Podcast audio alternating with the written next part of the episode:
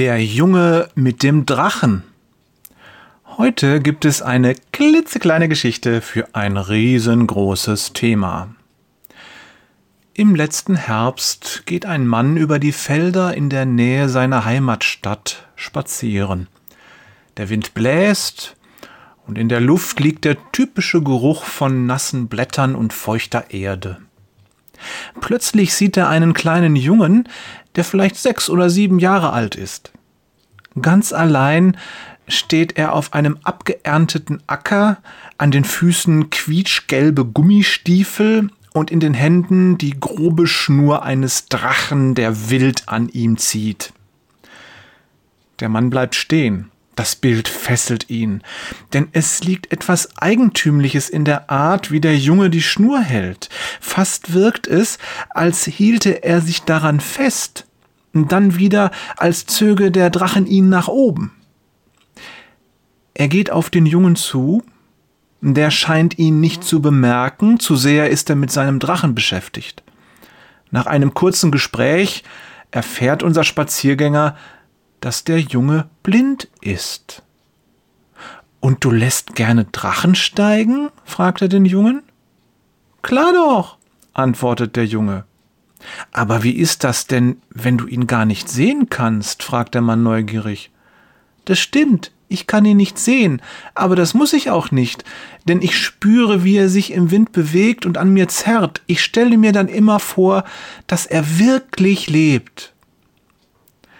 Der Junge lächelt, eine Windböe lässt seinen kirschroten Pullover flattern wie die Fahne einer siegreichen Armee nach einer langen, verlustreichen Schlacht.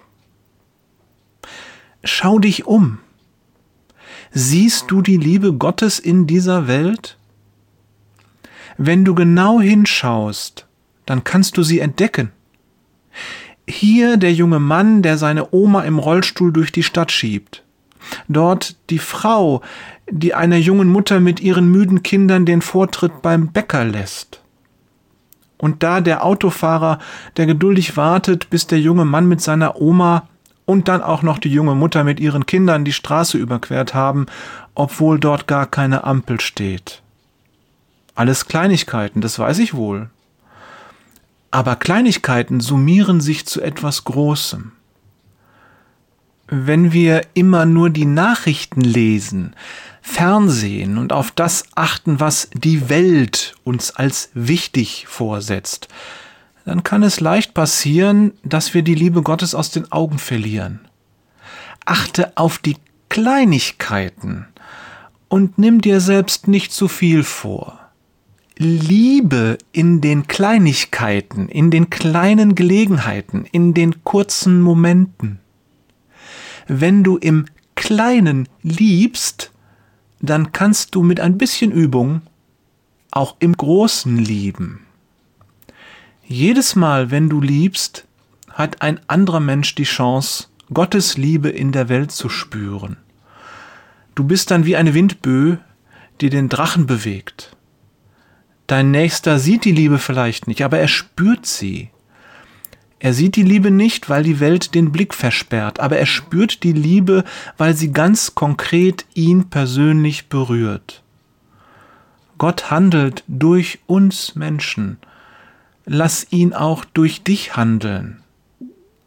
Das Doppelgebot der Liebe, das wichtigste Gebot, liebe den Herrn deinen Gott und liebe deinen Nächsten wie dich selbst. Jesus sagt, das ist alles, was wir tun müssen. Glauben heißt lieben. Liebe Grüße von Jörg. Weiter geht's. Peters und Thorsten geht jetzt mal lieben Wader. PS, wir wünschen euch ein gesegnetes Wochenende.